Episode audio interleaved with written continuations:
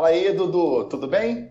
Rapaz, quanto tempo que você não me manda uma mensagem, Acho que tem uns 15 dias desde que você veio tirar as dúvidas sobre as fake news comigo. Tá tudo bem com você? Pô, Léo, pra falar a verdade, tá tudo mais ou menos, cara. E tô achando que eu peguei essa gripe que tá rolando aqui no Rio de Janeiro. Nossa, cara, bem que eu percebi pelo tom da tua voz. Você chegou a tomar a vacina da gripe? Eu tomei antecipado por conta de ser professor. Agora que eu li as notícias de que está liberada para a população. Então, Léo, eu tomei a primeira e a segunda dose da vacina da Covid, mas a da gripe ainda não consegui tomar. E é tanta informação né, de vacinas, prazos, que confesso que acabei me perdendo. Aproveitando que você veio falar comigo, gostaria de tirar uma dúvida com você, pode ser? Ó, oh, você precisa tomar a vacina da gripe assim que estiver melhor. Mas diga lá, qual é a tua dúvida?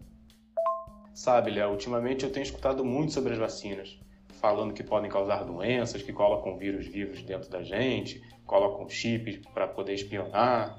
Como eu, agora eu sei que isso pode ser uma fake news, como a gente conversou mais ou menos uns 15 dias atrás, eu resolvi tirar essa dúvida com você, né? É, e essas notícias têm me deixado bastante confuso, né? E vejo que as pessoas da minha família, alguns colegas, estão com medo de se vacinar também. Você fez certíssimo, Dudu. Eu vou tentar te ajudar de uma forma que seja simples. Bora lá? Claro, claro, cara. Você sabe que eu confio em você. Pode falar.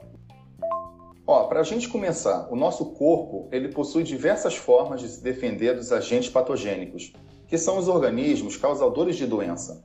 A pele, as mucosas e os cílios, por exemplo, eles funcionam como barreiras físicas para evitar que os agentes patogênicos entrem no nosso corpo. Ah, tá. E o que podem ser mesmo esses agentes patogênicos? Então, Dudu, os agentes patogênicos são as bactérias, vírus, parasitas ou fungos que podem causar doenças em determinadas condições. Cada um contém estruturas específicas, chamadas de antígenos, para cada tipo de doença. Quando um agente patogênico infecta o nosso corpo, as nossas defesas, chamadas de sistema imunológico, que seria o exército do nosso corpo, são estimuladas para atacar e destruir o patógeno.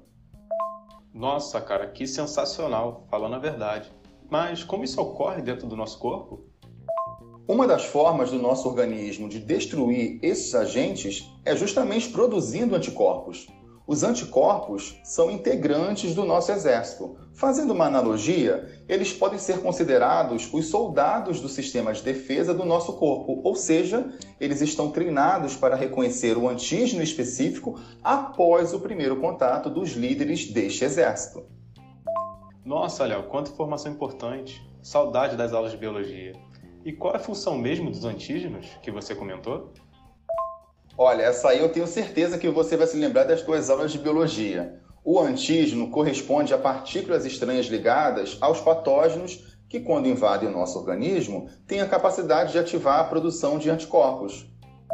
Caraca, o nosso corpo é uma caixinha de surpresa mesmo, hein? Imagina quantos anticorpos nós temos então, né? Exatamente, Dudu. Nós temos milhares de anticorpos diferentes no nosso organismo. Quando o corpo humano fica exposto a um antígeno pela primeira vez, o nosso sistema leva tempo para responder e a produzir anticorpos próprios para esse antígeno.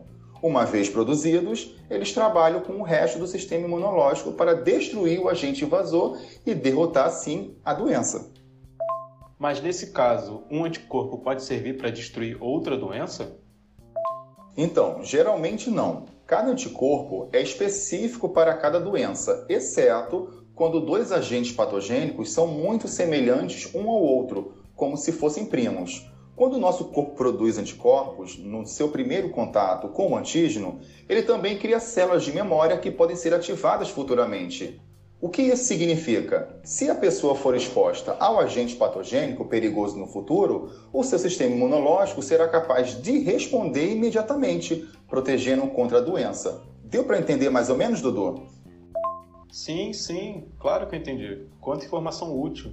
Inclusive me lembrei um pouquinho das minhas aulas de ciências, hein? Agora que você entendeu um pouco sobre as doenças, vamos falar um pouquinho sobre as vacinas. Ela tem a função de preparar o exército para uma possível invasão, pois induz o sistema imunológico a reconhecer o vírus ou bactéria, apresentando-o ao organismo em uma forma mais branda, que não faz mal à saúde. Em analogia, estamos treinando o nosso exército. Desse jeito, o nosso corpo estará preparado caso encontre este patógeno no futuro. Ele irá combatê-lo de prontidão e não ficaremos doentes. Caraca, deve ser muita tecnologia e muito estudo envolvido nesse processo, né? Não imaginava mesmo. É isso mesmo. Existem diversas formas para o desenvolvimento de uma vacina, mas aí ficaríamos aqui horas conversando sobre isso. Mas saiba que qualquer tipo de vacina demanda muito estudo, testes extensivos e rigorosos e muita pesquisa para garantir a sua confiabilidade.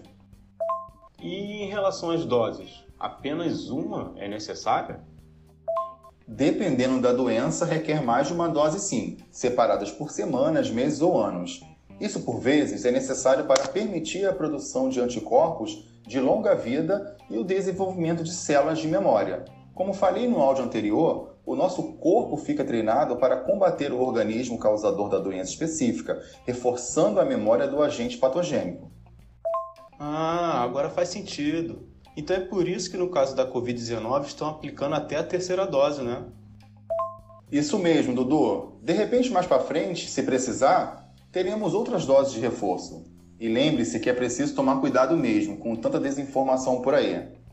O lado bom da nossa conversa de hoje é que a gente conseguiu estudar sobre o que são os agentes patogênicos, que são as bactérias, vírus, parasitas ou fungos, os antígenos, que são as estruturas específicas desses agentes, e como o nosso corpo consegue combater esses agentes através das vacinas que induzem o nosso corpo a produzir os anticorpos.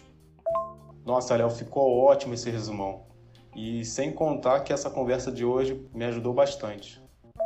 É isso aí, meu amigo. Chega de fake news, chega de desinformação. Se cuida e quando você estiver melhor, não deixe de tomar a vacina da gripe e principalmente as doses que virão também da Covid-19. Melhoras para você. Até mais, meu amigo. Grande abraço. Falou, meu amigo. Tamo junto. Grande abraço aí também.